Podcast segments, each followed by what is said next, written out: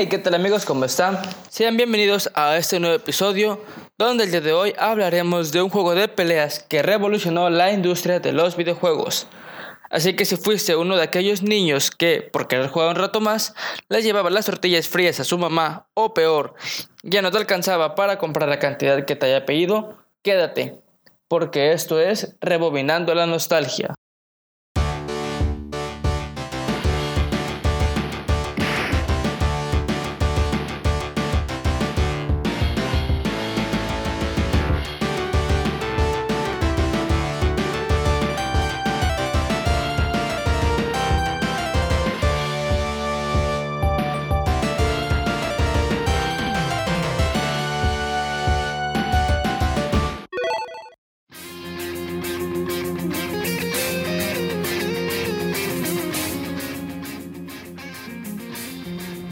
Street Fighter 2 es la segunda entrega de la saga Street Fighter, desarrollada por Capcom y distribuido en 1991 para arcades o maquinitas, como lo conocíamos acá en nuestro querido ranchito.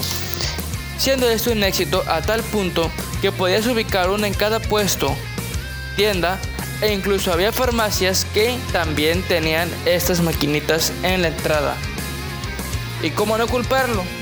Ya que era lo último en videojuegos, con buenos personajes, increíbles movimientos de pelea, una excelente banda sonora, jefes que dan un gran reto superar.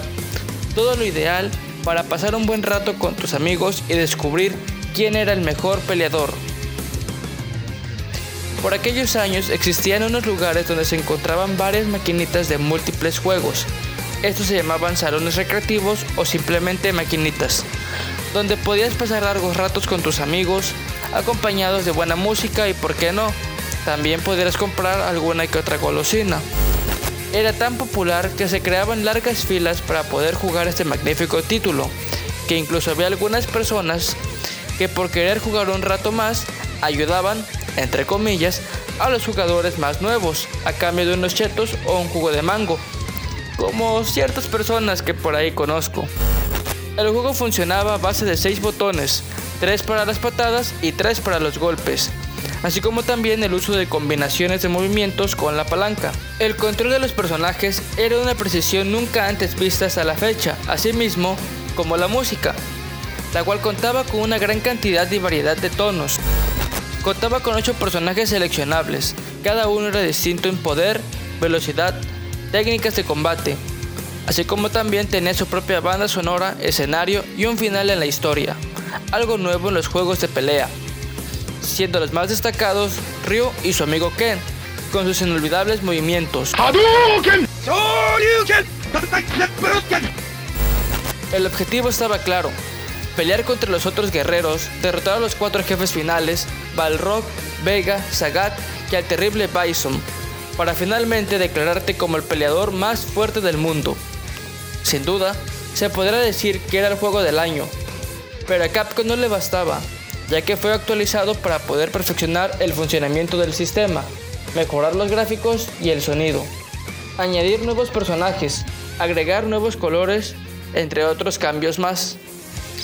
La primera en llegar fue Street Fighter 2 Champion Edition, lanzada en 1992, la cual permitía a los jugadores controlar a los cuatro jefes finales. Sin embargo, eso no bastó, debido a que muchos modificaban el juego de manera ilegal mediante chips los cuales los añadían nuevas mecánicas, lo que provocó que Capcom lanzara Street Fighter 2 Turbo Hyper Fighting como respuesta oficial durante el mismo año. Para esta actualización, incrementaron la velocidad del juego y otorgaron movimientos nuevos a algunos personajes.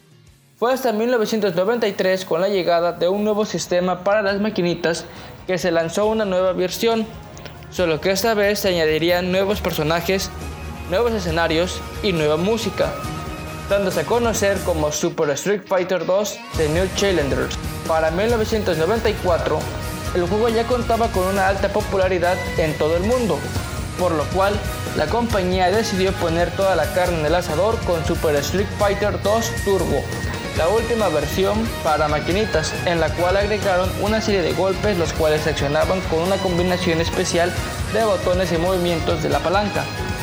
A esos ataques especiales se les nombró como super combos, lo cual hacía más especial a cada peleador ya que esos eran únicos. Además, se introdujo un personaje secreto llamado Akuma, el antiguo enemigo de Ryu, con el cual podrás pelear siempre y cuando derrotes a todos los oponentes sin perder ni un solo round, hasta llegar contra Bison, donde al comienzo del round se aparecerá de un solo golpe y este lo derrotará, dando comienzo al enfrentamiento entre tú y él. También existe un código para desbloquearlo y así poder jugar con él desde el principio, el cual te contaré a continuación. Así que ve por algo por apuntar. Una vez que estés en la pantalla de selección de personajes, debes estar 4 segundos sobre la imagen de Ryu. Luego, debes desplazarte hasta T-Hawk y esperar la misma cantidad de tiempo. Luego, debes desplazarse hacia Guy y esperar lo mismo. De ahí, debes de ir con Kemi y esperar. Después, debes ir hacia Ryu y esperar la misma cantidad de tiempo. Pulsar los tres botones de puño y el botón de Start al mismo tiempo. Si lo haces correctamente, la imagen de Ryu cambiará a la de una sombra, lo cual significa que ya podrás jugar con Akuma. Con casi 29 años de su estreno original, Street Fighter 2 sigue siendo mencionado como uno de los mejores juegos de la historia, marcando la infancia y adolescencia de muchos chicos de los 90, así como de muchos padres que no paraban de escuchar cómo sus hijos imitaban los movimientos del juego, lanzando patadas y hadoukens imaginarios por doquier. Bueno amigos, esto ha sido todo por esta ocasión.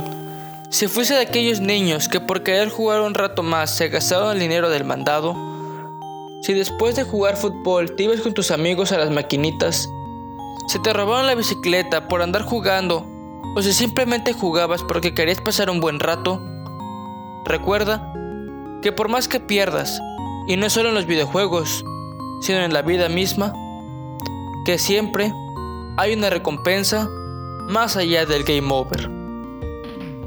Compártelo en tus redes sociales y etiqueta a algún amigo con el que jugaste alguna vez o con alguien al que le haya pasado alguna divertida historia como las anteriores. Porque ahora es tiempo de que ustedes rebominen su nostalgia. Recuerden que nunca es tarde para introducir una moneda más en la maquinita. Si te gusta esta clase de contenido, síguenos, ya que así apoyas al podcast para crecer un poco más. No olvides que cada viernes y domingo se sube un nuevo episodio. Si quieren estar más atentos, les recomiendo seguirme en mis redes sociales, donde también en ocasiones subo contenido interesante. Búsquenme en Facebook como César López Martínez y en Twitter como arroba can-2731. Nos vemos en un próximo capítulo aquí en Rebobinando la Nostalgia. Adiós.